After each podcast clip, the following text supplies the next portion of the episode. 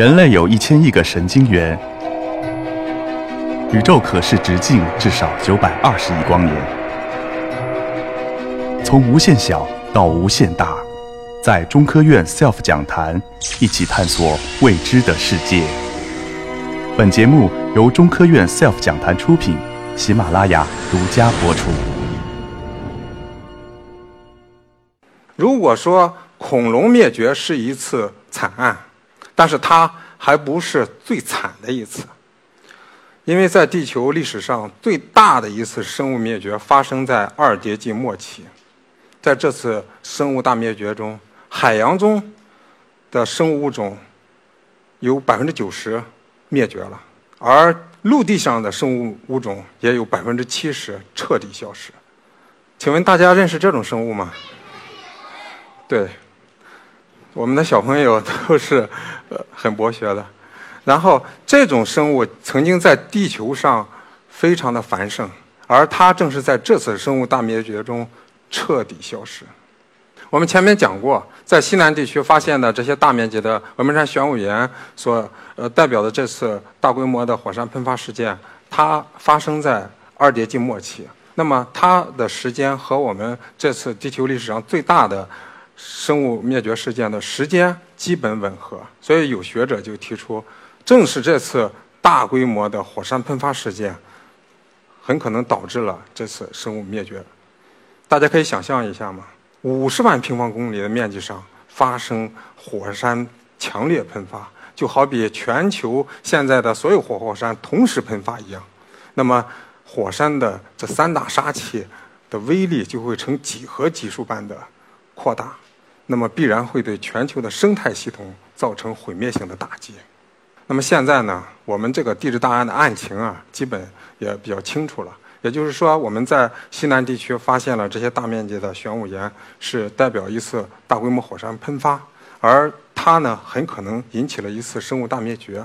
现在摆在我们地质工作者面前的一个问题是：谁是导致这次大规模火山喷发的？真正力量。那么，经过一番调查和研究呢，我们锁定了三位嫌疑人。当然了，这个嫌疑人是加引号的，因为这三个嫌疑人他代表的是三种不同的构造环境，在其中呢都会引发大规模的火山喷发和形成玄武岩。接下来，我们就一起来认识一下这三位嫌疑人。第一个嫌疑人啊，叫岛湖。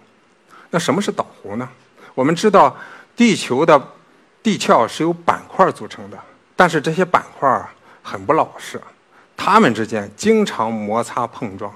那么，当两个板块碰在一起的时候，其中的一个板块就会俯冲到另一个板块下面。这种强烈的碰撞俯冲作用，就会引发火山、地震等地质活动。那么，火山喷发还会形成一连串的线状的弧形海岛。那么就称为岛湖。其实啊，岛湖离我们很近，因为在地球上最典型的岛湖就是西太平洋岛湖，它的北端由千岛群岛、日本列岛、琉球群岛和菲律宾群岛组成。最近我们经常在电视和新闻中看到，呃，我国的空军、海军突破了第一岛链。那么这个第一岛链指的就是这个西太平洋岛湖，它实际上是。太平洋板块向欧亚板块俯冲的一个产物，当然这里也是全球的一个地震火山的多发地带。就在前几天，日本的大阪还发生了一次里氏六点一级的地震，可见这里的地震地质活动之强烈。当然了，这里也会有大量的火山还有玄武岩形成。所以说，岛湖是我们的一个嫌疑人。好，我们看第二嫌疑人，他叫大洋中脊。那什么是大洋中脊呢？大洋中脊也叫中央海岭，它贯穿全球大洋，长度达到了八万四千公里，相当于绕地球赤道两圈还多。那么在这里呢，也有非常活跃的岩浆作用，源自上地幔的岩浆在这里喷发，形成的岩石主要就是玄武岩，而且这里还是板块扩张的中心。也是新生板块的诞生地。当然了，大洋中脊也是我们的一个重点怀疑对象。我们再来看第三嫌疑人，他的名字叫蒂曼柱，这个名字大家肯定比较陌生，但是呢，对这个地方大家一定很熟悉，他就是著名的度假胜地夏威夷了。那么我们知道，夏威夷群岛它是由一系列的火山岛组成的，而且这些火山岛主要也是玄武岩构成。地质学家在研究夏威夷群岛形成时，发现了一个十分有趣的现象，就是这些火山岛的形成年龄是逐渐变年轻的。为了解释这种地质现象，地质学家提出了一个热点理论。这个热点呢，就是从地幔深处升起的一个热柱，它会引发火山喷发和岩浆作用。那么当漂移的板块经过这个相对固定的热点之上的时候，这个热点间歇性的喷发就会形成一串的火山岛。这点理论比较好的解释了夏威夷群岛的形成。在此基础上，地质学家进而提出了地幔柱理理论。说白了，地幔柱就是一个超大号的热点。那么现在的研究认为，地幔柱它起源于地幔的深部，甚至。一直达到了地核和上下地幔的边界。大家请看左边这张图，这就是地质学家通过计算机模拟出来的地幔柱。大家看，从河幔边界升腾而起一个地幔柱，当它到达岩石圈地幔的底部的时候，它就扩展成一个直径达千公里级的蘑菇状的头部，从而引发强烈的岩浆作用和火山喷发。大家对比一下，原子弹爆炸形成的蘑菇云是不是跟它有点像是吧？所以说，地幔柱的威力非常的大。那么，地幔柱自然也是我们的一个嫌疑人。锁定了三位嫌疑人，下面我们该揪出真凶了。那么，我们有什么破案手段呢？地质学家找到了一个破案神器，它叫稀土元素。说起来，大家可能也都不陌生。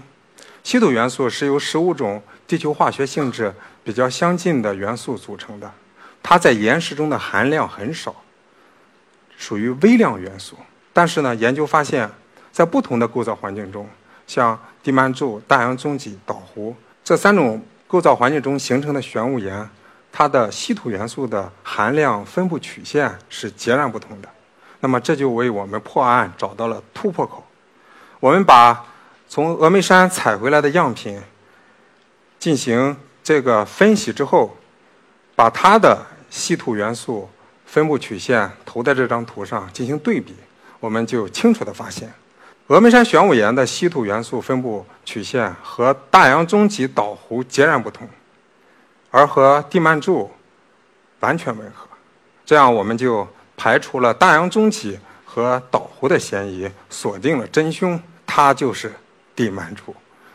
那我们现在可以为这一场发生在二点六亿年前的地质大案做一个结案陈词了。